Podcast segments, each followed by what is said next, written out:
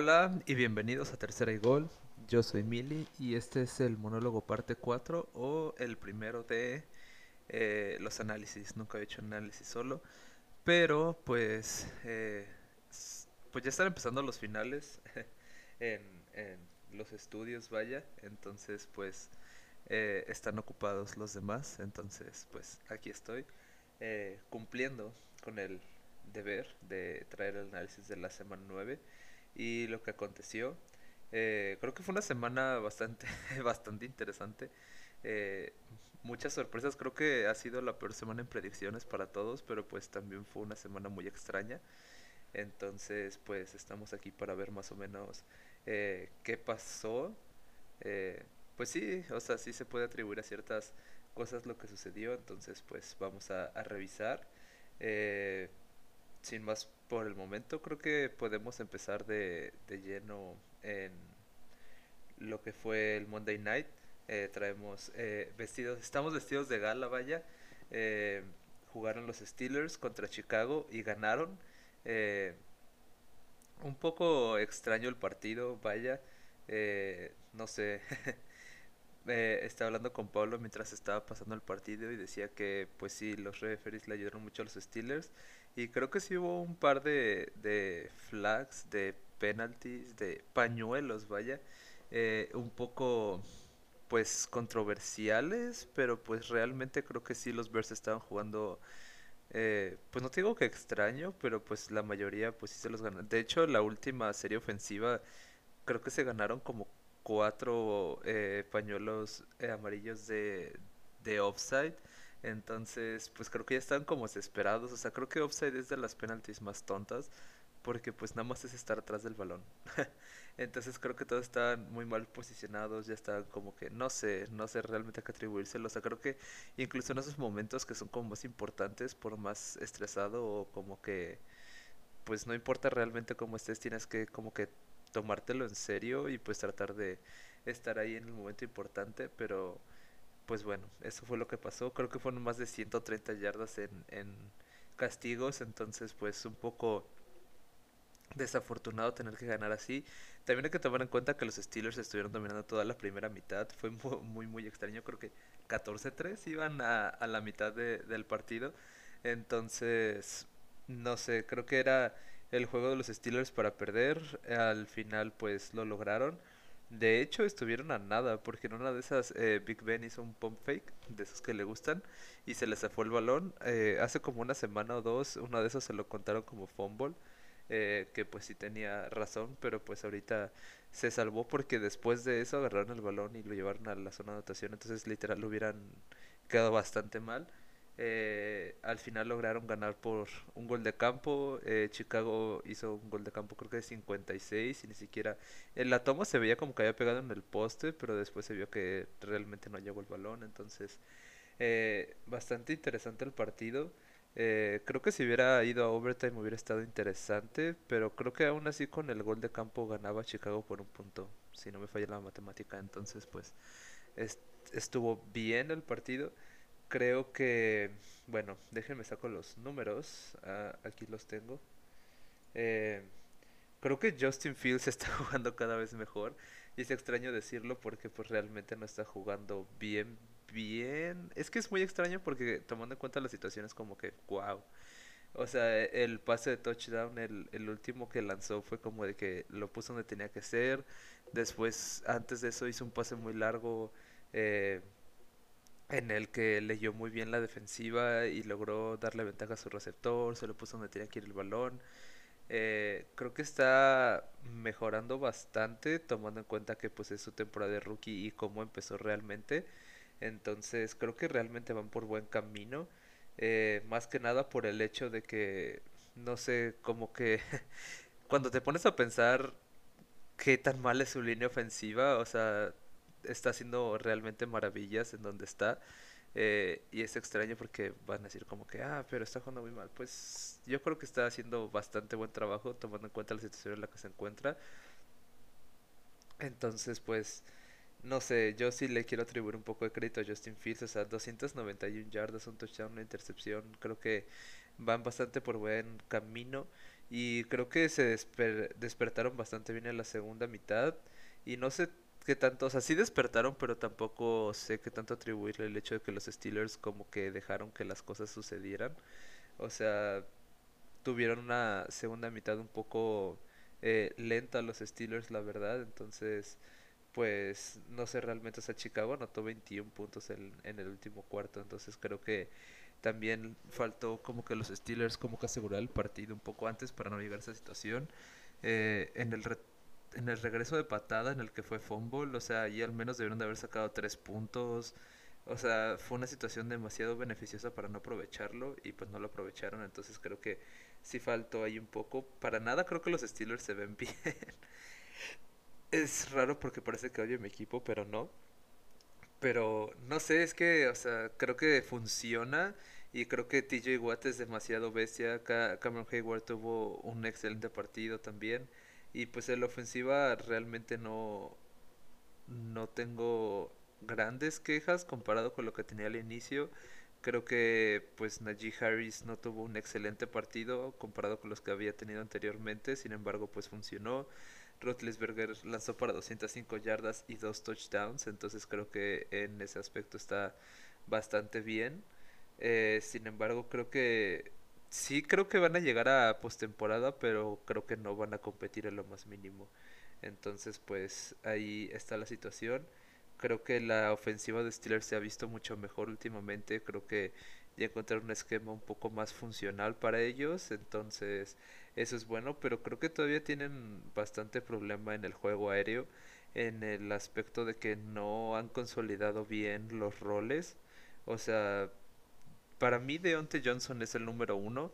Y pues como que lo intenta demostrar, pero aún así como que no hay nadie que se tome el rol eh, del todo como sabes que voy a hacer yo. Entonces creo que les falta muy bien definir roles y si realmente en ese grupo de receptores no hay un receptor número uno, pues habría que buscarlo y pues eh, no sé, draftearlo, encontrarlo, lo que sea, porque pues realmente como que me preocupa eh, y es como que de analizar realmente hacia dónde van los Steelers, porque Mm, creo que les faltan piezas un poco clave para volver a competir. O sea, creo que por el contrato de Roethlisberger puede que no sea su última temporada, entonces es como un poco extraño.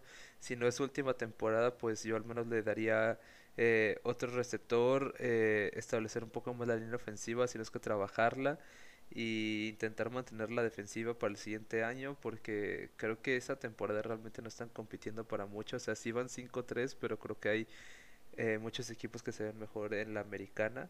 No muchos, pero sí hay un par. Entonces, pues hay que recordar que solo llega uno al Super Bowl y dos al campeonato. Y creo que va a estar difícil para los Steelers. Y por el lado de Chicago, creo que es una historia similar, sino un poco más exagerada. Porque también les faltan muchas armas en el eh, juego aéreo. Creo que ha sido el mejor partido de Allen Robinson, que es su receptor principal en lo que va de la temporada.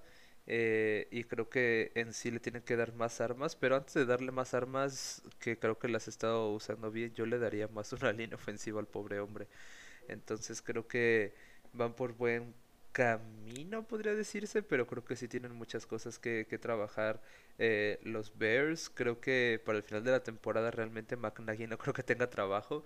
Eh, me sorprendería demasiado, entonces es como de que... Hmm, eh, hacia dónde va realmente el proyecto de los Bears, porque creo que McNaghy no va a, ser realmente el que les dé lo que necesitan. Entonces creo que Justin Fields, es el quarterback para el futuro. David Montgomery pues ya regresó y creo que sí es su corredor. Entonces pues tienen un par de receptores que han respondido a lo largo de la temporada. Entonces antes de enfocarse tanto en los receptores me enfocaría más yo en el problema de la línea ofensiva.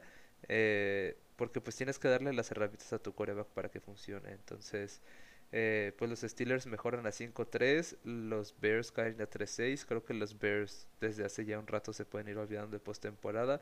Sin embargo, pues creo que es la, el tipo de temporada que esperas para tu coreback rookie para que se desarrolle. Entonces, creo que van por buen camino en ese aspecto porque en otras situaciones como la de Zach Wilson que me preocupa, como Trey Lance, que yo ya lo hubiera metido Eh, creo que Justin Fields va realmente por eh, el camino hacia eh, convertirse en el jugador que muchos esperan de él. Entonces, pues eso fue más que nada Monday Night. Para el futuro creo que los Steelers la siguiente semana le pueden ganar a Detroit. Creo que Chicago puede todavía ganar un par de partidos. Sin embargo, creo que están, si bien están como a un nivel similar, creo que están aspirando a cosas un tanto diferentes. Porque los Steelers todavía eh, apuestan a postemporada, aunque no compitan, que es extraño. Y Chicago pues ya simplemente tiene que eh, pues prepararse e intentar desarrollar la mayor cantidad de cosas en camino a la siguiente temporada. Porque pues sí es semana 9, pero pues ya hay unos equipos que se tienen que ir como que preparando para eso, vaya. Eso fue el Monday Night.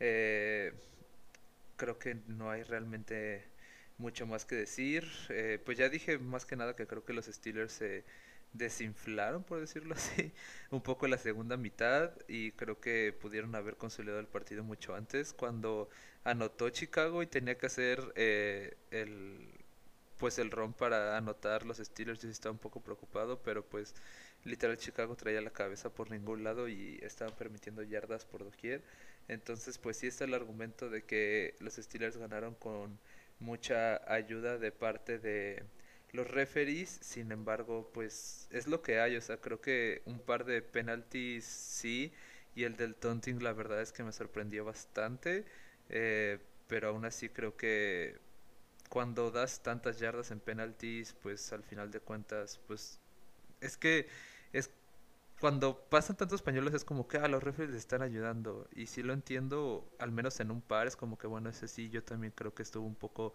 extraño pero también creo que pues necesitan tener mucho más disciplina eso fue el Monday Night eh, ganaron los Steelers perdieron los Bears y pues empezamos con la semana rara de, de NFL podemos empezar en el orden que está en pantalla déjenme lo pongo eh, ahí está eh, vamos a empezar con el de Falcons contra Saints. Eh, yo la verdad es que sí me la pensé en poner Falcons, más que nada. De hecho, debí de haber puesto Falcons, eh, porque estaba mencionando que no estaba tan seguro de lo que me convencía Trevor Simian. Creo que no tuvo un mal partido, tomando en cuenta pues la situación. Creo que tuvo un mal índice de completion, ¿cómo se? Pues de pases completos, más que nada.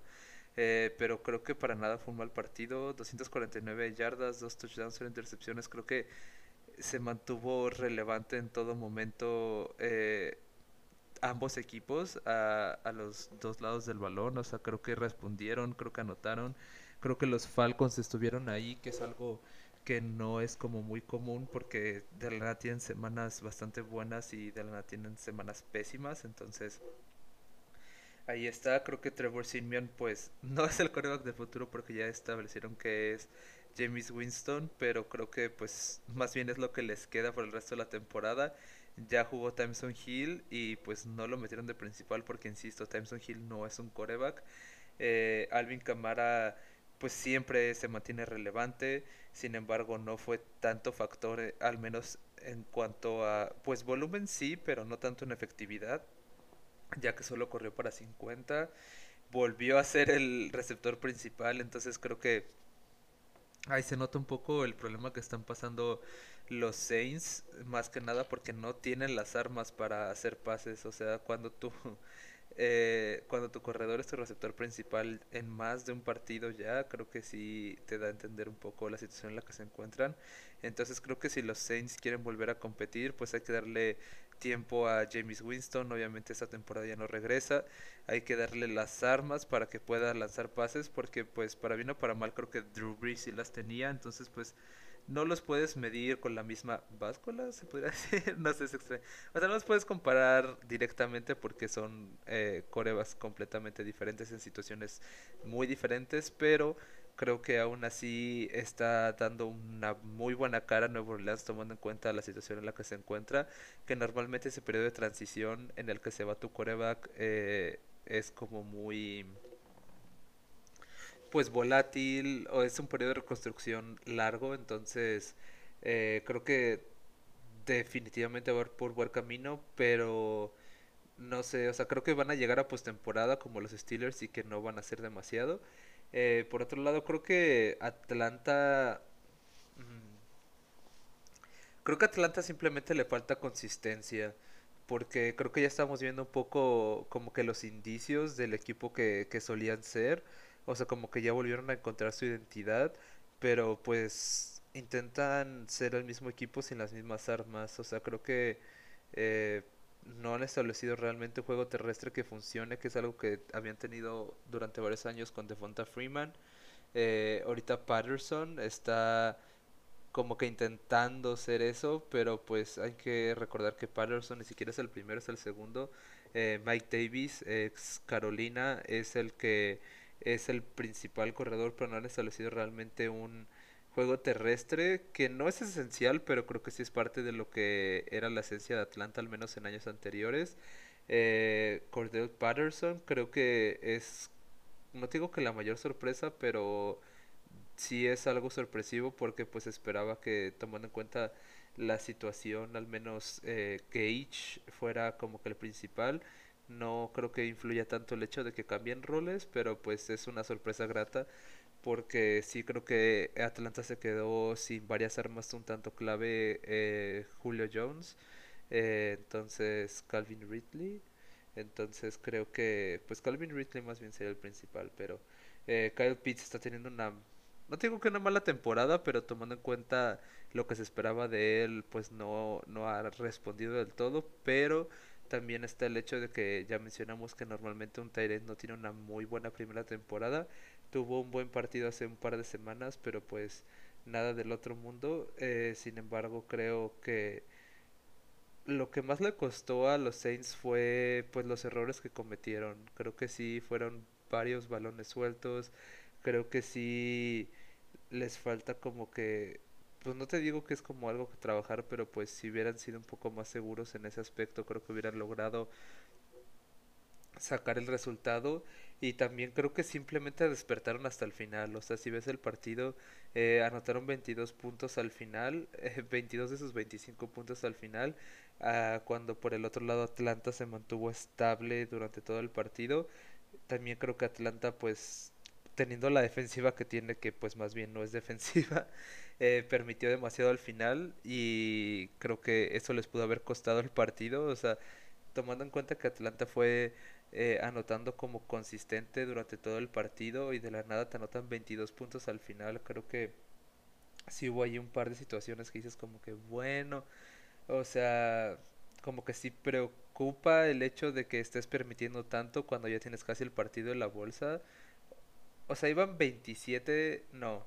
Sí, más o menos, iban como 23 eh, para cuando empezó a pasar todo, algo así. O sea, creo que sí es un poco interesante eh, cómo se fueron dando los hechos en camino a que casi Nueva Orleans logra ganar el partido. Al final Atlanta ganó por un gol de campo, entonces creo que sí se pusieron en una situación demasiado, eh, pues que a nadie le gusta estar, eh, porque más que nada pues como que ves el partido y ves lo que estaba produciendo y es como que bueno, le pasa un poco lo que a los Steelers, eh, guardadas las proporciones, entonces creo que Atlanta va por un camino interesante, creo que les falta todavía trabajar muchos aspectos de su equipo en cuanto a la defensiva, en cuanto a sus armas, en cuanto a realmente el juego terrestre.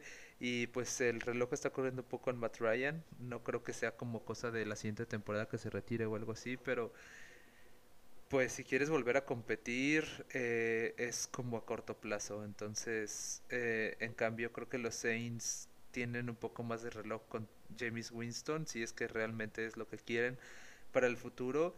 Y simplemente creo que hay que esperar a ver si Michael Thomas funciona en algo.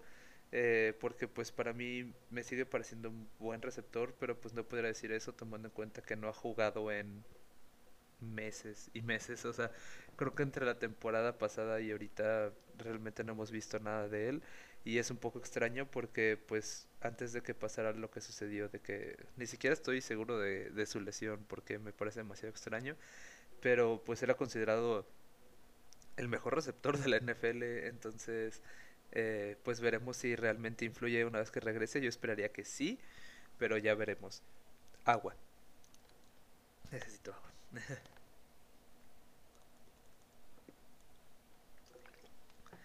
Eh, por el otro lado tenemos, eh, ¿qué sigue? Denver contra... No, no, no. ¿Sí? Ah, sí. Ah, es que lo tengo en chiquitito. Eh, los Broncos contra los Cowboys. Eh, tanto en el pasado como este todos predijimos, predecimos el mismo equipo. Entonces, en este caso, todos tuvimos la predicción de Dallas. Y pues no sé, eh, ¿a qué se lo atribuyo realmente? Creo que las cosas para los Cowboys no funcionaron realmente eh, en lo más mínimo. O sea, creo que no funcionaron en lo más mínimo. Eh, como que los veías intentar, intentar y no lograban realmente mover el balón. No es preocupante porque pues puedes tener malos días, obviamente. Pero creo que sí fue un poco extraño de ver, más que nada porque no habíamos tenido contexto de que tuvieran como que problemas de eso antes. Y pues está bien que lo saquen ahorita y no en postemporada, pero conversiones en cuarta, como tres o cuatro conversiones en cuarta que no lograron concretar. Y pues al final estás dando el balón al contrincante en los Broncos en un punto, pues, si no ventajoso, pues mm, más ventajoso que donde los hubieras dejado despejando. Entonces, creo que sí. Ah, pues es que es realmente eso, o sea, si veías el partido, estaban intentando en cuarta cuando... Y lo intentaban en cuarta porque creo que ya estaban desesperados hasta cierto punto de que no les funcionaban otras cosas. Eh, pues Dak Prescott creo que sí tuvo un mal partido, al menos en cuanto a eh, índice de completion eh, de los pases que lanzó eh, porque tuvo 19-39 y veías que lanzaba los pases y creo que no fue tanto culpa de Dak Prescott, sino un poco de los receptores que no podían concretar cuando se les daba el balón casi en las manos. Ay, perdón, me dio hipo. pero creo que sí, o sea, no se lo atribuye tanto a Dak, creo que hay culpa de las dos partes, pero uh, hubo varias jugadas en las que el balón estaba, hubo una jugada con CD Lamb en la que literal el balón estaba ahí y creo que nunca lo vio realmente porque pudo haber como que esforzado un poco más para agarrarlo. Entonces, creo que es de las dos partes. Creo que los receptores no le respondieron del todo a Dak Prescott. Y Dak Prescott también tuvo algunas eh, pues fallas un poco interesantes, tomando en cuenta pues ya el jugador en el que se ha convertido en los últimos años. Entonces, pues 232 yardas, dos touchdowns, una intercepción. Eh, sus 16 puntos los hicieron al final, o sea, creo que eh, hubo una tendencia grande de equipos que querían regresar al final del juego. Eh, ya hablamos de los Steelers, ya hablamos de los Saints y ahorita pues de los Cowboys, 16 al final, pero durante todo el juego se los estuvieron blanqueando, o sea, se fueron al medio tiempo 16-0, que para Dallas durante esta temporada es muy extraño. Y pues del lado de Denver creo que simplemente darles el mérito que merecen. A esto es a lo que me refería que realmente lo de Von Miller no iba a afectar. O sea, creo que sigue siendo una defensiva bastante sólida, bastante... ¿Cómo se puede decir? Creo que agresiva en el que están luchando por cada yarda. O sea, se notaba en las cuartas que sabían realmente cómo reaccionar, cómo presionar, cómo eh, jugar ese tipo de situaciones. Entonces creo que sigue siendo una defensiva bastante completa, aunque muchos se lo atribuyan al hecho de que Von Miller es pues Von Miller y creo que sí es realmente buen jugador, pero creo que el, la generalidad de la ofensiva de Denver es mucho de la defensiva de Denver, sí dije, ¿no? Es mucho más grande que Von Miller, entonces creo que respondieron en ese aspecto. Creo que Trey Bridgewater tuvo bastante buen partido. Creo que no fue sorprendente, pero creo que logró concretar en los momentos claves en los que lo tenía que hacer y creo que algo importante que no habían hecho los Broncos, al menos últimamente, o al menos en lo que tengo memoria, porque pues son demasiados partidos y no me acuerdo de todo, pero creo que no habían logrado establecer un juego terrestre tan sólido como en este partido.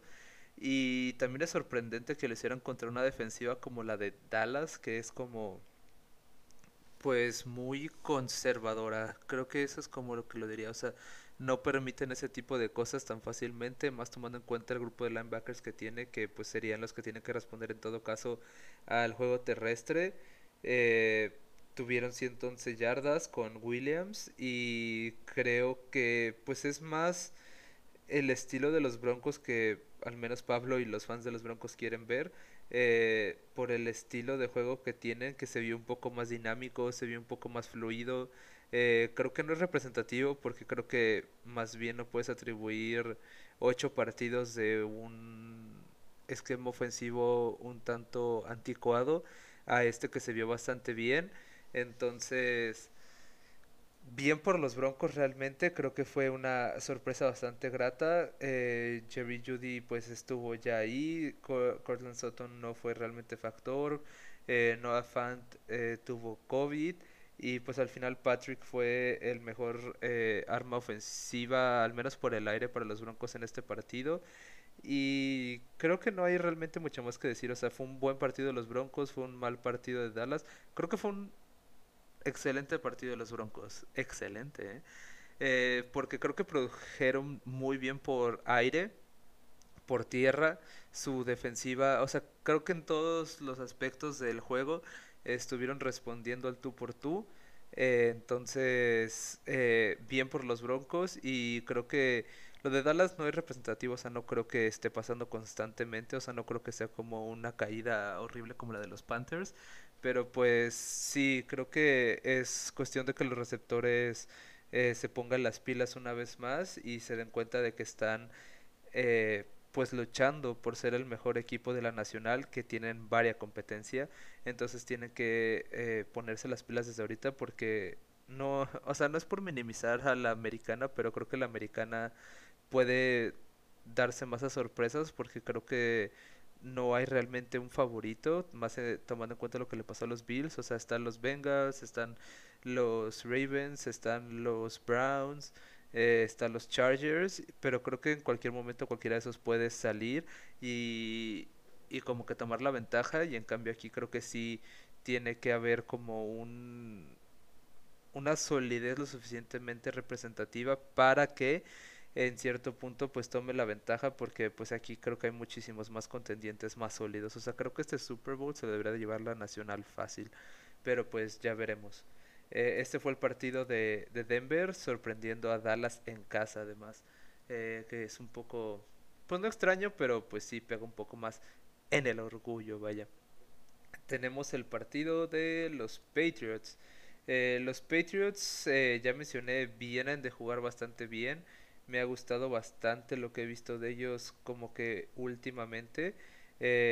Según yo, pues podría decir que Mac Jones sí realmente eh, se está viendo bastante sólido. Eh, no, creo que es... ¿Cómo lo puedo decir? O sea, creo que Mac Jones se está viendo bien, pero creo que lo están haciendo ver bien. Entonces, pues no es por quitarle mérito, pero no, creo que no le voy a quitar mérito realmente porque está haciendo cosas bastante buenas tomando en cuenta que le está pasando a pues receptores realmente no, no muy conocidos. O sea, creo que eh, son armas no muy eh, buenas y sin embargo está logrando dar el resultado y creo que para este momento ya es momento de decirle adiós a Sam Darnold. Eh, vamos a tomarnos unos segundos de silencio. Listo. Eh, los segundos de silencio son más que nada porque creo que ya, ahora sí, después de cinco derrotas y tantos partidos malos de Sam Darnold, creo que ya es momento de decirle adiós. Y me da mucha tristeza porque al inicio se veía realmente como eh, eso que necesitaban eh, los Panthers. O sea, creo que era un buen movimiento para ambos.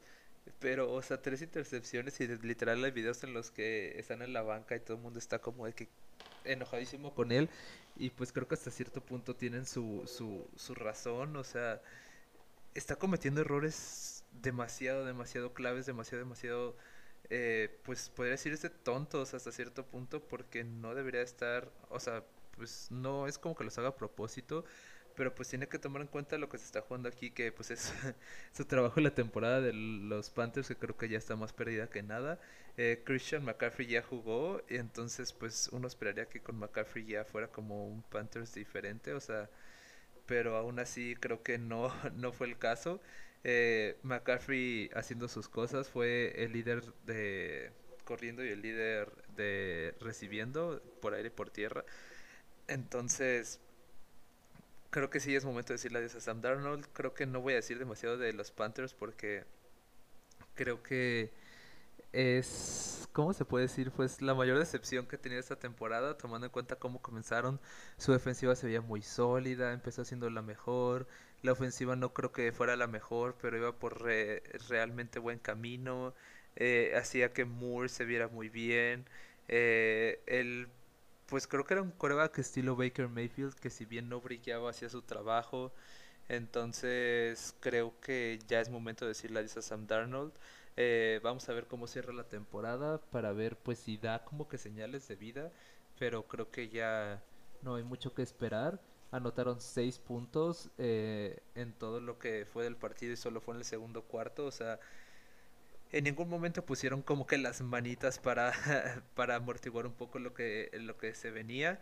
Y por el otro lado creo que pues Mac Jones ya, ya definí que no le voy a quitar crédito, pero creo que sí es el que llegó al mejor lugar eh, porque pues Bill Belichick sabe muy bien cómo trabajar eh, este tipo de cosas, entonces creo que de aquí todo para Mac Jones va para arriba y hay que tomar en cuenta que ganaron el partido y Mac Jones realmente solamente intentó 18 pases.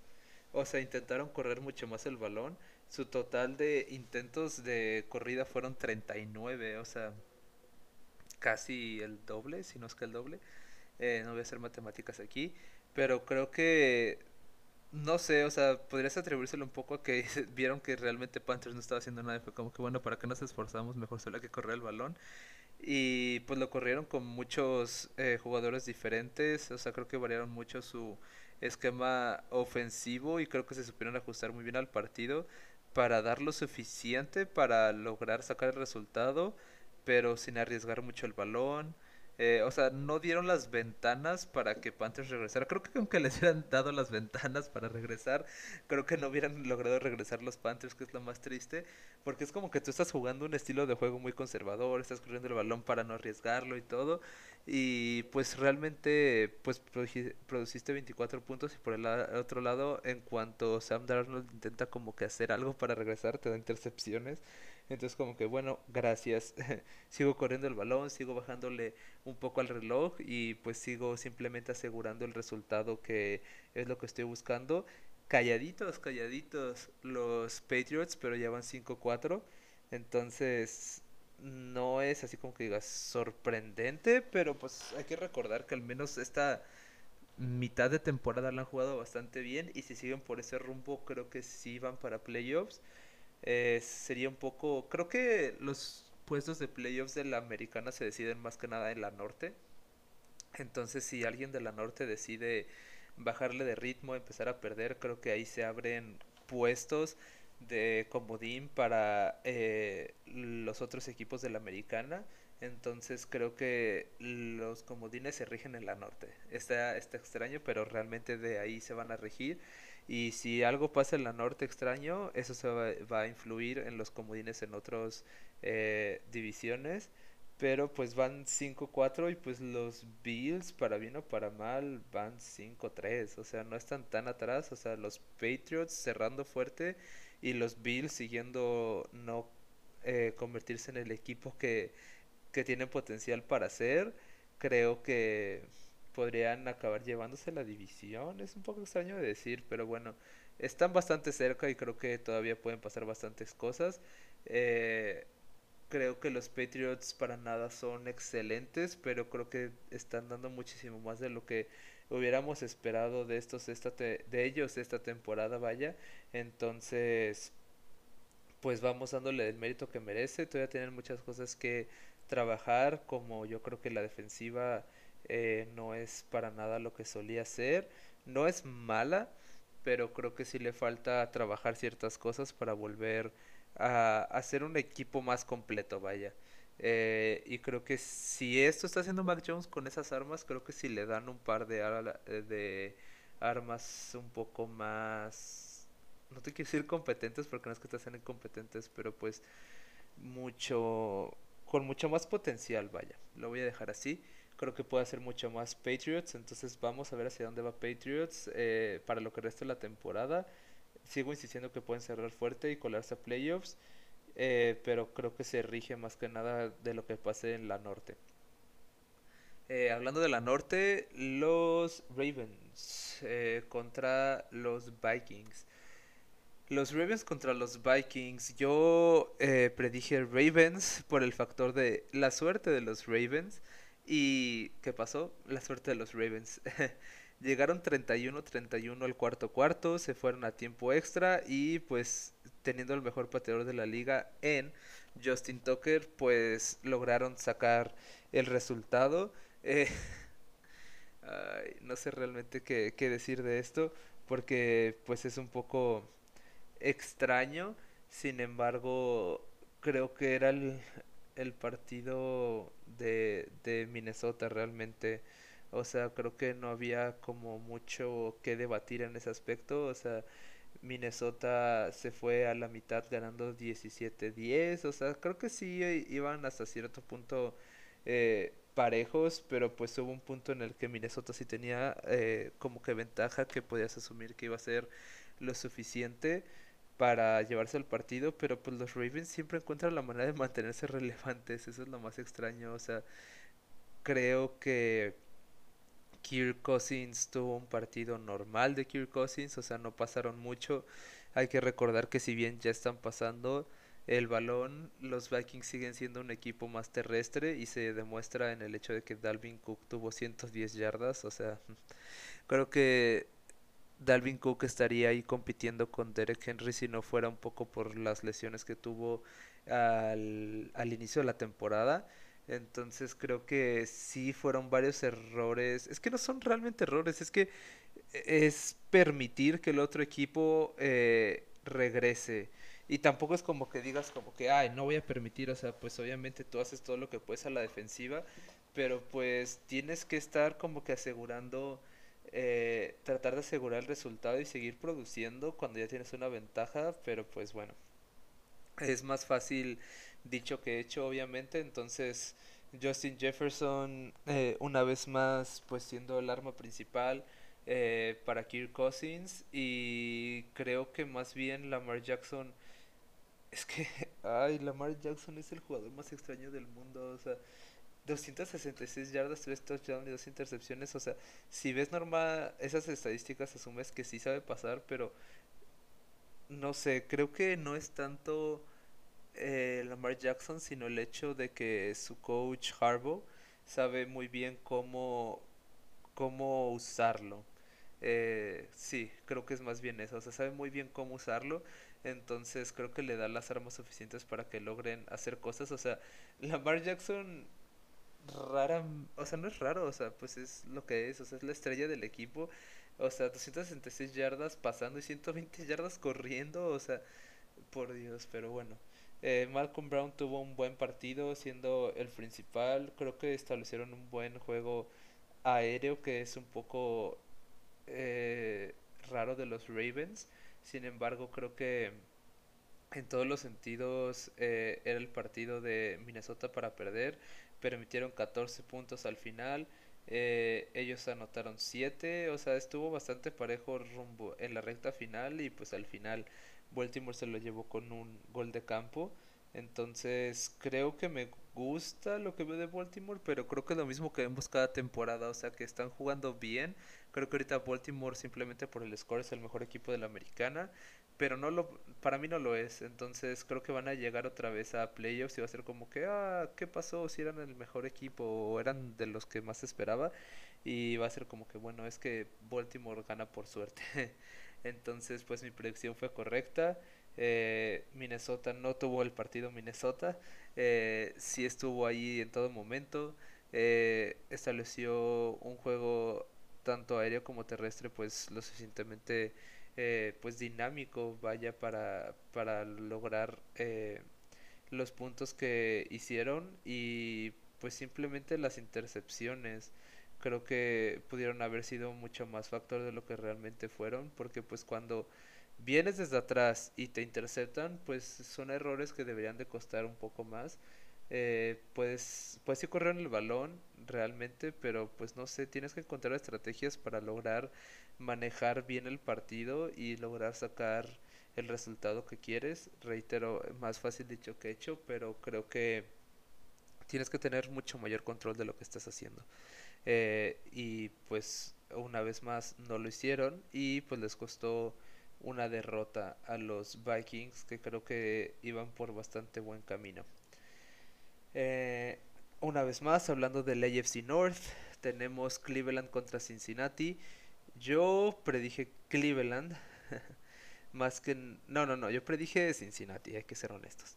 Yo predije Cincinnati eh, porque me había gustado mucho lo que había estado viendo de ellos. O sea, creo que eh, sus últimos partidos han sido un poco...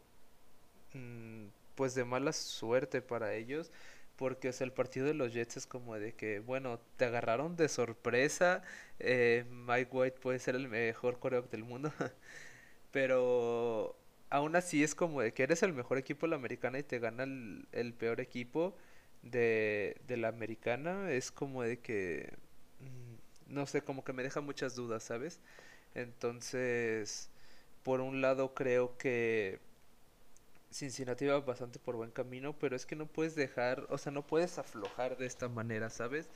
O sea, no puedes eh, permitir que te saquen dos derrotas así como así porque está tan competida tu división que ahorita ya van 5-4, 5-4 eh, en Cleveland y creo que van empatados con Steelers, o sea, creo que van empatados los tres, entonces siguen en contención de playoffs los tres, pero pues tienes que demostrar que eres el candidato más eh, bueno durante toda la temporada. Entonces creo que Joe Burrow tuvo un mal partido. 282 eh, yardas, 0 touchdowns, 2 intercepciones. O sea, creo que tuvo un partido malo que pues sigue siendo válido tomando en cuenta que todavía es muy joven en su carrera. Y creo que simplemente las cosas no funcionaron para nada para Cincinnati eh, durante el partido. Creo que ese es simplemente a lo que quiero llegar. O sea, creo que las intercepciones sí acabaron eh, jugando, o sea, fueron determinantes hasta cierto punto eh, para Cincinnati y creo que los Browns supieron capitalizar muy bien. Creo que esa es la mejor manera de definirlo. Eh, Baker Mayfield tuvo un partido, mm, no digo que sorprendente, pero es que es... Lo que es sorprendente es cómo juega Baker Mayfield sino del Beckham Jr. y con lo del Beckham Jr. O sea, no puedo creer que es por el simple hecho de tener un jugador en la cancha, tu equipo se vea completamente diferente. Entonces, para nada fue un partido sorprendente. O sea, intentaron correr el mismo número de veces que intentaron pasar. Y creo que fueron muy con concretos, pues sí, o sea, lograron concretar muy bien con lo que se les daba. Eh, no intentaron varias cosas, o sea, cuando tenían el balón lograban anotar y creo que eso fue como que lo más importante y creo que eso es lo que más caracteriza a los Browns, que es como de que 1, 2, 3, anoto, 1, 2, 3, anoto. Entonces, porque realmente no fue un partido de muchos, o sea, creo que la otra cara de la moneda es como los, los Cowboys. O sea, los Cowboys tiene de que Dak Prescott 45 intentos de pase y hacen la misma cantidad de puntos, pero creo que saben concretar muy bien los Browns con las oportunidades que se les dan. Eh, 218 yardas, dos intercepciones, no, dos touchdowns, cero intercepciones. Baker Mayfield fue muy eh, quirúrgico, como un cirujano. Eh, y Nick Chubb, pues tuvo un partido de, de Nick Chubb eh, y es lo que se esperaría tomando en cuenta que no tiene a su contraparte en Karim Hunt. Tiene que tomar el rol del principal y ser un poco más como Dalvin Cook, en el que pues se carga el equipo en, en, la espalda. Eh, el buen Peoples Jones, aquí ya tengo el nombre porque siempre se me olvida, eh, regresó. creo que el esquema como, ¿cómo te diría? el esquema ofensivo que usan los Browns es muy peculiar porque no tienen realmente las super armas y es como que o sea Jarvis Landry es potencialmente su mejor receptor y sigue sin responder como tal. Entonces creo que van realmente por, por buen camino vaya. Eh, los Browns una vez que ya están como que agarrando ritmo con las bajas que tuvieron y creo que de aquí simplemente pueden ir mejorando porque pues van a ir regresando piezas mientras no no se lesionen nuevos, creo que van a ir regresando piezas. Entonces, por ese lado creo que los Browns van por buen camino y creo que los Bengals simplemente tienen que encontrar un ritmo que les funcione, porque de la nada son realmente un equipo excelente y de la nada son un equipo pésimo.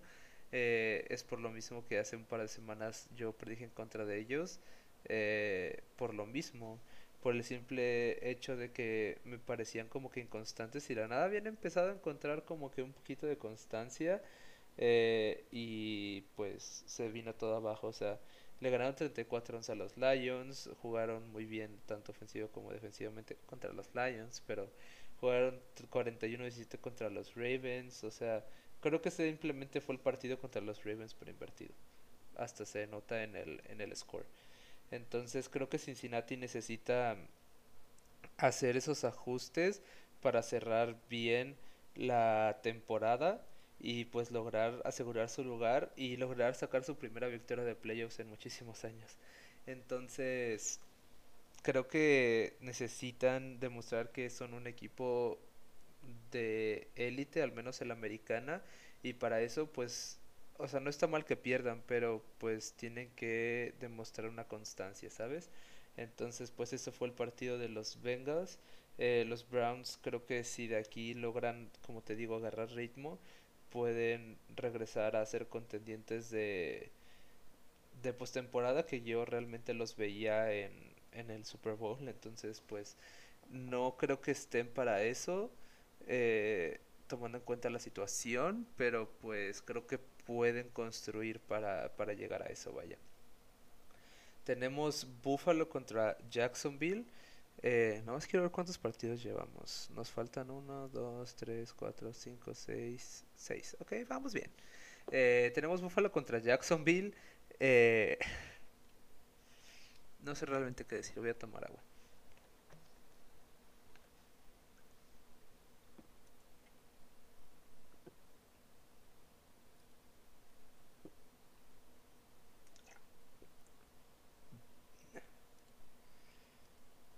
Listo.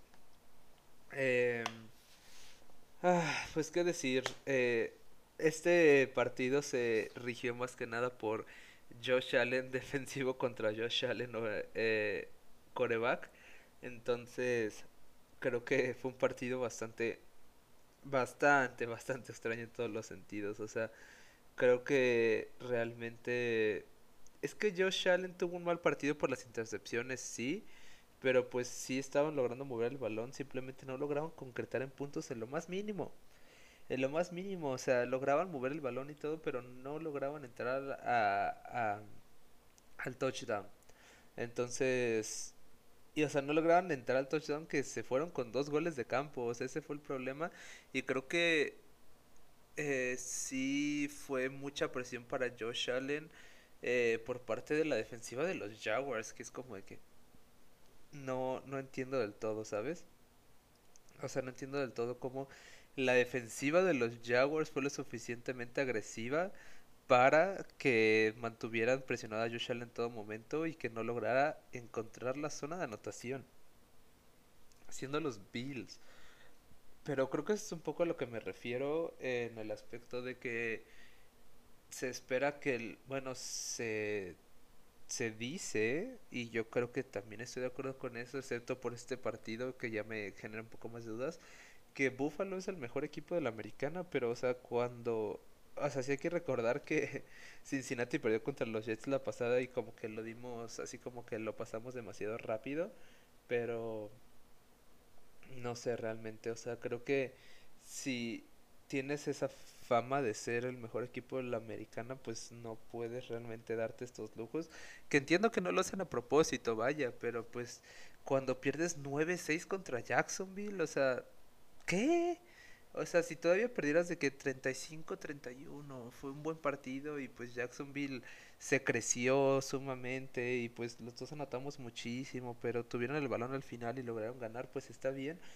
Pero no anotaron puntos nada en la segunda mitad, o sea, y seis no es nada, o sea, y creo que simplemente pues Jacksonville fue como que presiono, presiono, presiono, gol de campo, gol de campo, gol de campo, entonces pues Trevor Lawrence sigue sin tener una buena temporada, eh, creo que lograron establecer un juego terrestre que funcionó, eh, que es extraño porque pues Robinson tenía buenos y malos partidos, eh, pero pues ahorita lo hicieron con Carlos Hyde, entonces es que no, no sé realmente cómo analizar esto, vaya. O sea, creo que la presión de la defensiva de Jacksonville, aunque suene extraño, fue demasiado para, para, para los Bills y se nota un poco en, en cómo se reflejó en el juego terrestre. O sea, 50 yardas de Josh Allen, o sea, la bolsa de protección colapsaba tan rápido que Josh Allen tenía que correr por su vida. Entonces creo que simplemente nunca se sintió cómodo pero me sorprende tanto porque pues si no se está sintiendo cómodo pues haces ajustes a la mitad e intentas pues hacer algo la segunda. O sea que dejaran a los Bills a seis puntos es como de que no sé o sea es que no se lo quiero atribuir a los Jaguars pero pues o sea hicieron un buen trabajo y creo que los Bills no supieron ajustarse a lo largo del partido y creo que eso fue lo que eh, afectó más. Los Jaguars su segunda victoria eh, de aquí creo que pueden sacar una más. Su primera victoria en Estados Unidos, porque la otra fue en Londres. Y creo que de aquí pues los Bills tienen que darse cuenta que tienen que responder en momentos clave, ¿sabes? Entonces, pues de aquí en adelante eh, es ahora sí que la el camino hacia los playoffs obviamente y pues simplemente es asegurar la mayor cantidad de victorias o sea, si sigues jugando a un nivel estable vas a llegar. O sea, creo que 5-3 de Búfalo ya están ahí, pero pues también de la nada pueden caer y acabar, no digo que fuera, pero pues de la nada eh, los Patriots toman ventaja y tú estás jugando por el comodino. O sea, es que creo que jugar por el comodino hoy en día es mucho riesgo, o sea, porque no depende solamente de ti. Entonces, pues ese fue el partido de los Bills, esperemos regresen. Eh, me preocupa, pues sí, un poco, eh, pero no, no del todo. Entonces creo que siempre tienen el potencial de regresar, a diferencia de algo como, ¿qué te digo? Como los buenos eh, chips. Se me oye de la palabra, por eso dije como dos veces. Eh, o sea, porque de los chips creo que ya, ya los podemos dar por olvidados esta temporada. Houston contra Miami este fue el único cambio que hice en mis predicciones, porque al final fue como de que, ah, que estamos hablando de Houston. Entonces al final regresé a, Miami. Miami juega sin Tua. Eh, si bien lo recuerdo, lesión en el dedo. Creo que fue lesión de parte del, de Tua. Entonces fue ese el factor que hizo que Jacoby Brissett jugara una vez más. Entonces pues más que nada Jacoby Brissett tuvo un partido normal de los que había tenido a lo largo de la temporada y pues logró sacar el resultado.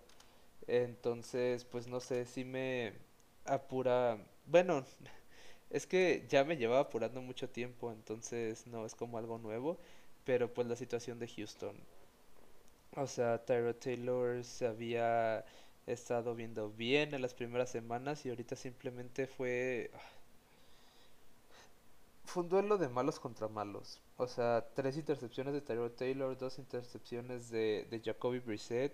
O sea, creo que solamente iba a ganar el que fuera. Ay, perdón.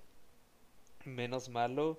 El partido empezó realmente, pues bien, tomando en cuenta los equipos. Y la segunda mitad fue como de que, por Dios, ya deténganse, no ya no son equipos de NFL, entonces eh, creo que hubiera sido un resultado diferente con Tua, yo creo que sí, o sea, creo que si bien Tua no le da la vuelta completa al equipo, creo que tiene suficiente peso para ser un poco más constante de lo que es Jacoby Brissett, entonces eh, algo que sí tiene Jacoby Brissett es que sabe muy bien usar a Waddle, el receptor. O sea, sabe muy bien cómo usarlo, que creo que es algo que Tua no ha sabido hacer bien, que es extraño. Eh, ¿Los dos son de Alabama? Creo que sí. Pero bueno, eh, Jacoby Brissett siempre que juega sabe muy bien usar a Waddle. Eh, por el otro lado, pues... Ya, lo voy a dejar ahí. Tyrod Taylor tuvo un muy mal partido, o sea, sí tuvo muchas yardas, eh, tuvo un buen índice de completion, pero tres intercepciones, o sea, literal fueron intercepciones muy, muy, pues no digo que tontas, pero pues no sé, o sea, tomando en cuenta los equipos no me sorprende nada, pero creo que sí fue pues un tanto determinante porque pues estaban pasando el balón entre unos y otros y era como que mejor ni despejo, mejor nada más interceptame. y después me la regresas tú en otra intercepción. pero bueno, eh, creo que dentro de los malos Miami se ve un poquito menos, pero sigue siendo pésimo. Entonces, pues vamos a ver cómo se desarrolla eh, para ambos, porque pues aquí está como que lo que se está jugando más, o sea, pues Houston sigue teniendo a Deshaun Watson, Miami mostró interés, parece que se va a ir a Miami, no esta temporada, pero pues parece que es su destino final. Entonces, pues dónde acaba Tua, no sé, todavía hay como que muchas variables, pero eso es como para mucho, mucho más adelante. Eh, fue un duelo de malos que acabó ganando Miami en casa. Entonces, pues creo que de aquí yo quería ver cómo se veía Houston una vez que regresara Taro Taylor y se vio todavía peor. Entonces creo que realmente, déjenme checar rápido el calendario de Houston. Eh, creo que pueden ganar contra los Jets y contra los Jaguars. Eh, pero es otro duelo de malos, vaya. O sea, va a ganar el que juegue menos peor ese día. Así de fácil. Eh, tenemos a los Raiders contra los Giants. Uno, dos, tres, cuatro. Sí, vamos bien. Eh, a veces me sorprende que hablo casi lo mismo yo solo que con alguien más, pero bueno. Eh, esto era el partido que esperaba realmente. no sé realmente por qué no cambié a Giants. Debí de haber cambiado a Giants simplemente por el hecho de que Las Vegas está cayendo a pedazos e incluso cuando se está cayendo a pedazos, Derek Carr sigue logrando encontrar la forma de competir. No creo que fuera un partido excelente suyo, pero por Dios, o sea, para mí esto es un partido excelente tomando en cuenta la situación de Derek Carr. Así de fácil, o sea, 30 de 46, o sea, hizo 46 intentos, eh, atraparon 30, o sea, creo que fue más del doble de lo que intentó Daniel Jones. Sí le interceptaron dos veces, pero tuvo 296 yardas con Waller que ya regresó, Keenan Drake que es su corredor, Renfro que pues supongo que es el nuevo uno en, en esa ofensiva, entonces no sé. Eh, a mí me gustaría tener a Derek Carr en mi equipo porque vaya que ese hombre encuentra formas de competir incluso cuando no tiene cómo hacerlo. Entonces fue un buen partido de Derek Carr tomando en cuenta la situación. Eh, se establecieron pues un juego terrestre que funcionó, eh, cosa que yo esperaría de los Raiders todos los partidos, tomando en cuenta que tienen un eh, pues grupo de corredores bastante sólido. Entonces es algo que yo esperaría siempre, pero pues es algo que no he logrado partido a partido. Darren Waller pues regresa y es obviamente el receptor 1 siendo Tyren. Eh, pero no me sorprende tomando en cuenta que no tienen realmente con quién.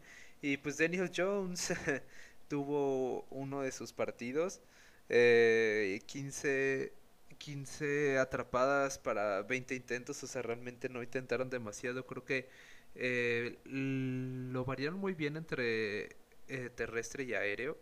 Creo que realmente tuvieron un buen equilibrio en esa parte y pues, ¿cómo te digo?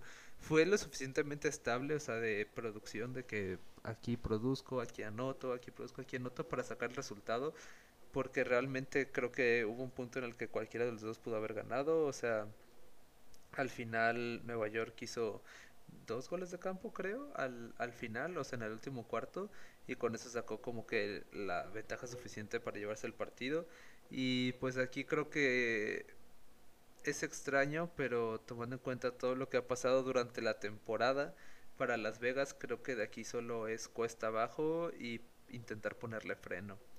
Porque pues están soltando gente, están echando gente. O sea, creo que están como que en el punto en el que con lo que tenía funcionaba, pero de, de ahí creo que todo es un downgrade. O sea, todo de ahí realmente puede empezar a ir a peor. Creo que pueden seguir ganando un par de partidos. Y es extraño porque son el número uno de su división, el número uno. Pero creo que de aquí todo va para abajo. Entonces, no para abajo estilo Carolina. es que aquí es importante poner contexto porque tenemos el, la caída de Carolina ahí presente. Pero sí va para abajo, entonces creo que de aquí, creo que solamente, como menciono, pues es intentar poner freno y creo que si, si logra sacar un par de victorias más y perder, ganar, perder, ganar, se podrían colar a postemporada, pues sí, pero digo, creo que los comodines se van a regir por la norte, entonces dependen de eso y pues ver quién quién toma el lugar de los Raiders cuando empiecen a caer, porque yo sí creo que van a empezar a caer. Eh, serán los Chargers finalmente, eh, tomarán la corona que se merecen. Eh, yo esperaría que sí. Y pues creo que fue un buen primer paso para los Chargers, porque hablando de los Chargers, jugaron contra Eagles. Los Chargers jugaron contra Eagles y creo que esto es más lo que esperábamos de, de los Chargers basado en lo que vimos al inicio de la temporada. Eh, es un equipo bastante sólido y creo que Herbert volvió a demostrar o a estar como que en esa forma que le vimos en el inicio de la temporada. Eh, tuvo 200, ah, 356 yardas y dos touchdowns. O sea, creo que este es como cuando hace como 3, 4 semanas estaba el debate de que qué preferías tener en tu equipo, si a Herbert o Patrick Mahomes, que creo que fue demasiado precipitado. Creo que esta es la forma de Herbert a la que se estaban refiriendo en esos momentos. Entonces, creo que fue un partido bastante bueno por ambas partes. Eh, sin embargo, creo que Filadelfia algo que me gusta es que produce puntos con poco, con lo poco que se le da, o sea, es mucho más determinante, mucho más, no digo consistente, pero, o sea, nada más intentó 17 pases Jalen Hurts, realmente intentaron correr más el balón, no funcionó del todo, pero es que no funcionó mucho en cuanto a productividad, pero el volumen estuvo ahí y al final cuando aumentaron el volumen de, de acarreos, pues lograron mover el balón lo suficiente para producir 176 yardas por tierra, que creo que esto es lo que llevaban intentando tanto tiempo los Eagles, de que con tantos corredores eventualmente pues podían alternarlos lo suficiente para que produjeran entre todos. Eh, Devonta Smith, eh, el rookie tuvo un muy buen partido, entonces pues creo que se está convirtiendo en número uno naturalmente. Eh, era de esperarse y creo que, que lo hagan esta temporada es importante. Entonces creo que Filadelfia va por buen camino, eh, tomando en cuenta lo que tenemos de contexto de la temporada pasada, pero para nada creo que son contendientes de nada esta temporada, pero creo que el construir algo esta temporada para la siguiente es un buen indicio. Agua. Y ya quedó. Entonces, pues esta es la forma de los Chargers que habíamos estado viendo a lo largo de las primeras semanas. Entonces, si de aquí logran mantener. Porque es que hubo un punto en el que veías el calendario de los Chargers y le, realmente se podían quedar con su derrota contra los Browns. O sea, en la forma en la que estaban, no. O sea, sí había forma que perdieran, pero no. No había una razón sólida para que eso sucediera, ¿sabes? Entonces creo que ellos solitos se, se boicotearon, por decirlo así pero creo que de aquí pues realmente están bastante cerca de los Raiders y aunque hemos criticado mucho a los Chiefs, eh, tampoco están muy lejos, entonces creo que esa división realmente es de cualquiera. Y creo que los Raiders, los Raiders, los Chargers tienen el camino más fácil para llegar a ello. Entonces, pues Eckler no tuvo el partido sorprendente al que estamos acostumbrados de él, lo cual es bueno porque pues no lo necesitaba lo suficiente entonces pues se guardan un poco como que ese factor para no arriesgarlo. Y pues Keenan Allen haciendo de las suyas una vez más, que es extraño porque pues ya se haya convertido más como en algo seguro por ser veterano que en ese aspecto como sorprendente que tenían antes los Chargers. Entonces creo que van por bastante buen camino y si logran mantener este ritmo igual y un tantito más abajo para no desgastarse mucho y arriesgar eh, lesiones, pueden llegar a postemporada fácil y ahí competir realmente. Entonces, porque esto ahorita realmente, esta segunda parte de la temporada creo que simplemente es un juego de qué tanto arriesgas eh, para sacar el resultado. O sea, creo que ahorita simplemente tienes que como que mantenerte relevante, pero eh, sin arriesgar demasiado porque, o sea, si das todo ahorita, o sea, de que dices de que voy a cerrar la temporada súper fuerte, si realmente no necesitas cerrar la temporada súper fuerte, ¿para qué arriesgas a tus jugadores y todo? Porque, o sea, hay que recordar que es un deporte en el que, pues, es deporte de contacto y las lesiones están al día por día, o sea, entonces creo que si estás en una posición suficientemente cómoda que, que has, pues, es, has estado como que construyendo el a lo largo de lo que van estas nueve semanas, pues de aquí no te digo que te tomes una vacación, pero pues juega un estilo de juego que te funcione lo suficiente para no arriesgar tanto eh, y pues utilizar la ventaja que tienes. No sé si me voy a entender. Tenemos a Green Bay contra Kansas City. Eh, el debut vaya de, de Jordan Love y creo que mucha gente fue como que qué horror ver jugar a Jordan Love, no, no puedo, o sea, y creo que sí cometió muchos errores, o sea, pero el problema es que estamos muy acostumbrados a ver jugar a Aaron Rodgers, entonces creo que eso fue como que parte del factor que fue como que qué horror, qué, qué está haciendo, o sea, y creo que para nada, o sea, si ves las estadísticas, creo que cometió muchos, no es las estadísticas tanto, sino pues si haces memoria un poco del partido, creo que cometió como que errores muy simples. O sea, simplemente pues son errores de rookie. O sea, intentaba cosas y pues no ponía el balón donde tenía que ponerlo. Eh, pues sí, básicamente, o sea, porque intentaba cosas que no, que no lograba concretar, que pues porque todavía no tiene la experiencia que necesita. Eh, pero hay que recordar que ese es su quarterback del futuro. este es el quarterback del futuro para los Packers porque ya invirtieron en él. Entonces, Creo que no lo va a hacer, pero al menos lo van a intentar porque ya hicieron su apuesta para él. Entonces, yo se lo di a los Chiefs porque pues estaban jugando contra un equipo sin Aaron Rodgers, que creo que Aaron Rodgers es el jugador que más peso tiene en su equipo de toda la liga. Entonces, pues ahí está. Eh, más que nada creo que Jordan Love pues tuvo un partido normal para un rookie, o sea, segunda temporada, primer partido. Eh, no lograron establecer realmente juego terrestre, no lograron realmente producir en lo aéreo, o sea, pues fue un partido demasiado eh, triste para Green Bay. Eh, porque no lograron concretar en puntos, que creo que fue lo que más les afectó, porque pues para nada los Chiefs jugaron bien, o sea, lograron hacer 13 puntos contra una defensiva de los Packers que es pésima, o sea, Patrick Mahomes fue su primer partido sin intercepción, bien por él. 166 eh, yardas. Eh, lograron establecer el juego terrestre, que es algo que sucede pues en Kansas City de vez en cuando, que es como que un partido sí, un partido no. Eh, bueno, igual un partido sí, dos no, un partido sí, algo así.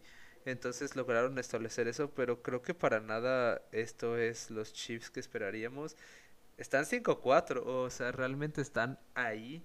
Eh, no han tenido su semana de descanso todavía, entonces pues están un poco más abajo que sus contrincantes que ya tuvieron la semana de descanso. Sin embargo, creo que yo sí los descarto en el aspecto de que si llegan a postemporada, que no van a llegar, estoy casi seguro, eh, no van a competir, porque o sea, creo que están ganando partidos muy específicos, que es lo que hace que se refleje como que en su, ¿cómo se llama? En su score de ganados y perdidos, pero para nada creo que será un equipo bueno. Entonces, como menciono, van 5-4, pero pues los comodines se rigen en la norte. Entonces, eh, vamos a ver. Eh, fue mejor partido para, para los Chiefs, sí. Su, ¿cómo se llama? Su defensiva se pudo ver un poco mejor tomando en cuenta que jugaban contra Jordan Love. Pues también pero pues vamos a ver realmente, o sea, lo de Aaron Rodgers no es lesión, fue la situación de COVID que ya platicamos, que está bastante graciosa. Pero pues si no regresa esta semana, pues regresa dentro de dos, entonces pues podríamos asumir que pierden el siguiente y pues tienen el colchón suficiente para darse esos lujos. Pero pues tiene que cerrar fuerte la temporada si quieren hacer su run para lograr algo, ¿sabes? Porque creo que al principio de la temporada no los veía logrando nada y ahorita tengo como que mis dudas. Creo que si todo el mundo se esfuerza diciendo de que, pues lo que ya mencionamos, de que es nuestro último rodeo con Aaron Rodgers, creo que pueden hacer algo, pero pues ya veremos. Eh, penúltimo partido, Arizona contra San Francisco. Eh, yo ya había hecho mi argumento. Agua.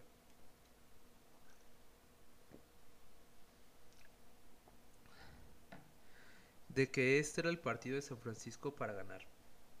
O sea, tomando en cuenta que no jugaba Kyler Murray, tomando en cuenta que no jugaba de Andre Hopkins, eh, creo que James Conner ya me parece realmente mejor corredor que Chase Edmonds. Eh, cosa extraña porque Chase Edmonds, no te digo que me parecía excelente, pero creo que me mostraba bastante promesa. Entonces creo que es un poco triste por Chase Edmonds, pero me alegro por Conner porque pues es, es ex Steeler. Eh, McCoy fue el que le logró ganar a los 49ers. Eh, Colt McCoy. ¿Por qué me suena? Bueno, no sé por qué me suena, pero me suena. Lo estoy buscando. No, no sé por qué me suena, pero me suena. Eh, fue el que este partido yo en específico no lo vi, eh, vi las highlights, entonces eh, que no sé por qué no lo vi, lo debí de haber visto, no me acuerdo. Arizona logró ganar 31-17 y creo que no estuvo ni siquiera cerca. Creo que ya lo habíamos dicho hace como tres semanas y creo que lo reitero una vez más, no es como que me vayan a escuchar, pero ya es momento de meter a Trey Lance. Eh, déjalo cometer sus errores ahorita, déjalo tener su temporada de rookie en las semanas que restan, que creo que son 7, eh, 8, 7.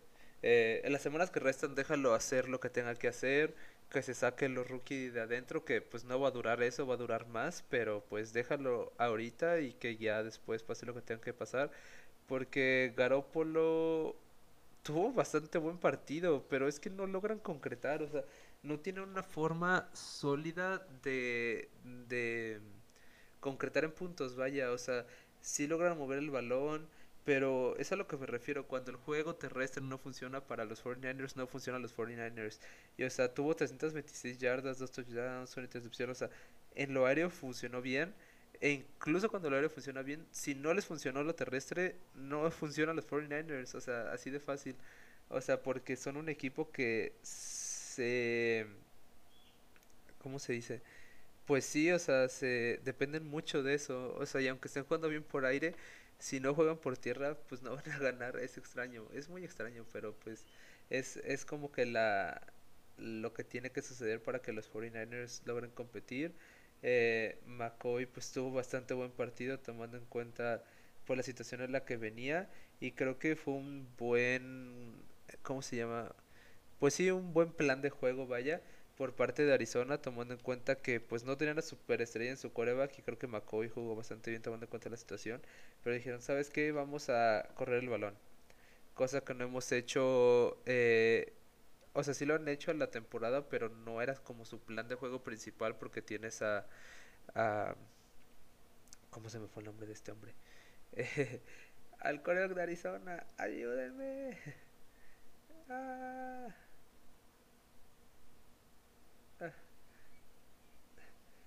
No me acuerdo. No me acuerdo. Se me fue totalmente el nombre. A Kyler Murray. Ese, iba a decir otra cosa. Eh, no tenemos a Kyler Murray, entonces hay que eh, establecer un juego terrestre. Eh, y creo que James Conner es la opción número uno para eso. Porque no es muy efectivo, pero es muy físico y es muy aguantador. O sea, muy, muy aguantador. O sea, 21 acarreos, eh, creo que es bastante sólido. O sea, fue como que toma, toma, toma. O sea, creo que es algo que los Steelers ya están muy acostumbrados a hacer. Y si bien no te va a dar mucho, o sea, el volumen está ahí, pero no te va a dar con mucha productividad. Aún así creo que funciona. Entonces creo que fue como que su, su plan de juego lo ejecutaron bien, lograron ganar. James Conner fue una máquina de puntos en fantasy. No lo metí, quien hubiera predecido esto, pero creo que establecieron un plan de juego tomando en cuenta las deficiencias de su roster para esta semana y lo lograron ejecutar. Por el otro lado, creo que no fue un mal partido de los 49ers, simplemente no concretaron en puntos y pues yo siempre se lo atribuir al juego terrestre, entonces simplemente eso creo que Obviamente hubo mucha más presión por parte de la defensiva de, de Arizona, o sea, tuvieron cinco sacks en total. Creo que presionó lo suficiente a Garópolo para que no se sintiera cómodo y que no lograran concretar en zona roja, pero pues este era el partido para 49ers de ganar, o sea, más que nada por el peso que tienen los partidos divisionales. Entonces creo que pues, realmente ya no esperan a nada.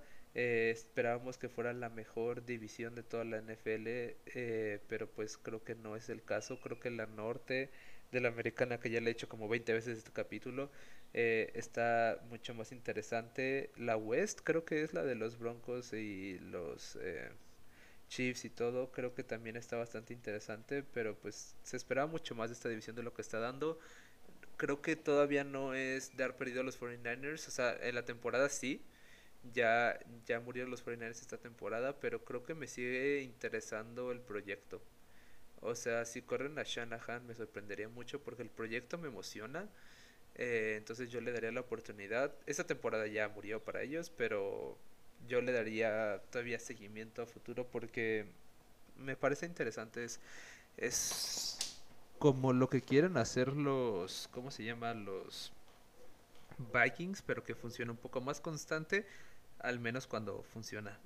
no sé si me voy a entender. Ahorita no está funcionando, entonces pues no se ve bien, pero pues cuando funciona se ve bastante bien y es disfrutable. Eh, funciona todo el equipo, tanto en defensiva como ofensiva, cuando establecen el juego terrestre, es súper extraño.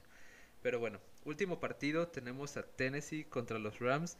Ah, y ni siquiera, bueno, ahí tienen las predicciones en pantalla, aquí. Entonces, pues ahí ven todos los errores que cometimos en predicciones, pero pues, ¿de quién es la culpa realmente? O sea, fue una semana muy extraña. Sin embargo, pues en la última predicción incorrecta, todos predecimos Rams y acabó ganando Tennessee. Eh, mi último trago de agua.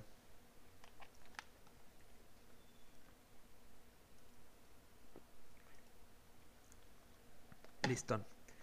Eh, había muchos tweets y muchos memes, vaya, los jajas de la situación de que Matthew Stafford estaba teniendo un partido estilo Detroit Lions y creo que a la gente se le olvida que Matthew Stafford era la lucecita de los Lions.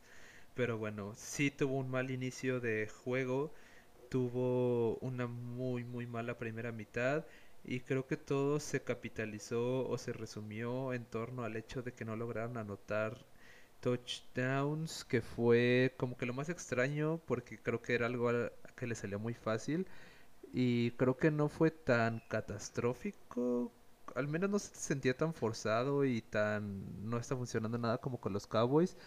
Pero pues en la segunda mitad sí estaban logrando mover el balón, o sea, se veía que como que querían regresar al partido pero pues no lograban concretar en esas terceras oportunidades y a diferencia de los Cowboys decidieron no arriesgar el balón decidieron simplemente patear sus goles de campo que pues los estaba dejando muy muy abajo porque pues Tennessee cada vez que tenía el balón anotaba un touchdown. Eh, entonces pues creo que sí fue un poco vaya factor eh, la, el lento inicio que tuvo Matthew Stafford. Eh, se intentó recuperar, pero incluso jugando mejor la segunda mitad no lograron concretar en puntos eh, significativos, touchdowns.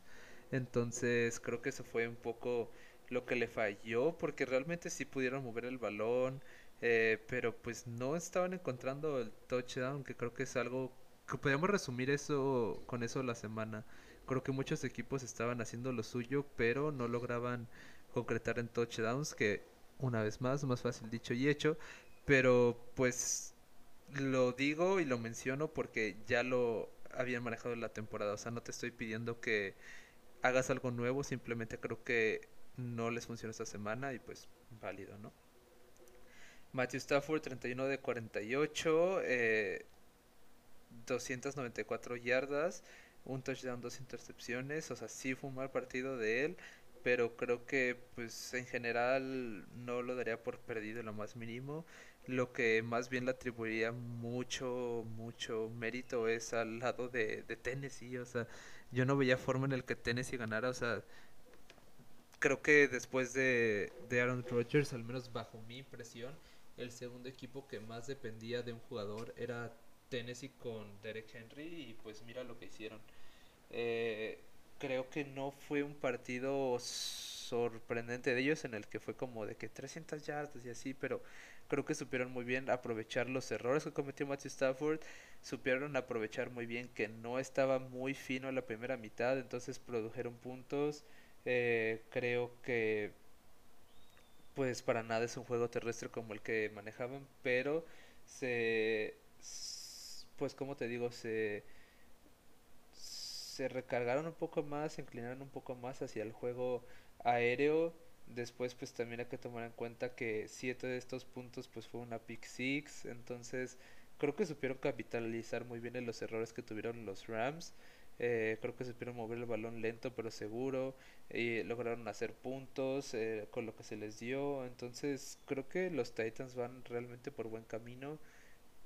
No son realmente el equipo que demuestra su score, al menos hasta que no regrese Derek Henry, o sea, porque estaban 7-2 y como que dices de que bueno, ahorita yo esperaría que empezaran a perder un poco, puede que no pierdan, pero pues no sé, o sea, siento que nos no son tan sólidos como parece, pero pues llevan racha de 5 partidos ganados o algo así, entonces creo que pues van realmente por buen camino.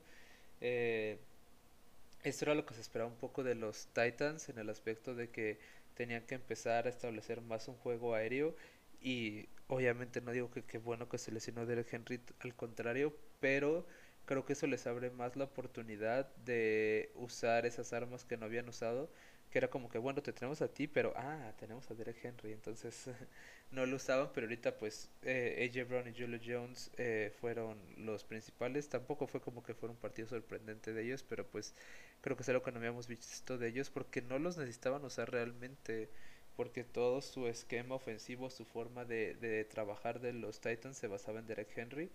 Entonces creo que ahorita les abre un poco como que la mirada para hacerse un equipo más completo y en todo caso eh, competir un poco mejor para los playoffs, vaya. Eh, me preocupo por los Rams, no. Fue una upset muy grande, pues para mí sí, pero creo que pues de aquí simplemente, como menciono, es aprovechar la ventaja que ya generaste en la primera mitad de la temporada y pues eh, cerrar fuerte. O sea, ahorita van con los 49ers, que creo que les ganan, contra los Packers, que creo que está bastante interesante, Jaguars, o sea, tienen ahí un par de partidos bastante fáciles que son como victorias casi seguras. Entonces cerrar fuerte por parte de los dos y de los Titans pues intentar variar un poco su estilo de juego en el aspecto de que bueno ya no tienes a Derek Henry. Estás obligado a lanzar. Decirle a Tannehill de que bueno pues no te hemos exigido mucho la temporada. Has tenido una temporada bastante mediocre pero pues ahorita es el momento de que demuestres realmente lo que nos estabas demostrando en el pasado, por lo cual te dimos el equipo y que nos ayudes a aguantar a que Derek Henry regrese para hacer un equipo ya completo por aire y por tierra y creo que ahí sí me darían un poco más de miedo a los Titans, pero pues ya veremos. Estos fueron los partidos de la semana 9. Una disculpa una vez más por el monólogo. Eh, se vuelve un poco más monótono, pero pues es un estilo diferente. Eh, esperemos eh, poder regresar a estar todos. Esta semana igual y creo que podemos tener un poco de problemas para subir episodios porque yo no voy a estar y pues los otros andan medio ocupados, entonces ya veremos qué haremos, pero pues vamos a intentar cumplir eh, como se pueda. Eh, ya veremos cómo nos ajustamos, pero pues de momento nada más repasar las predicciones, voy ganando. 940-810 creo que yo soy el analista superior, entonces tienen aquí al que vale la pena. Eh, esto fue la semana 9. Eh, vamos a ver qué nos espera para la semana 10. Se ha pasado bastante rápido, insisto, pero pues vamos semana a semana. Eh, sin más por el momento, esto es Tercera y Gol. Yo soy Mili. Hasta pronto y gracias por eh, estar aquí. Síganos en redes sociales.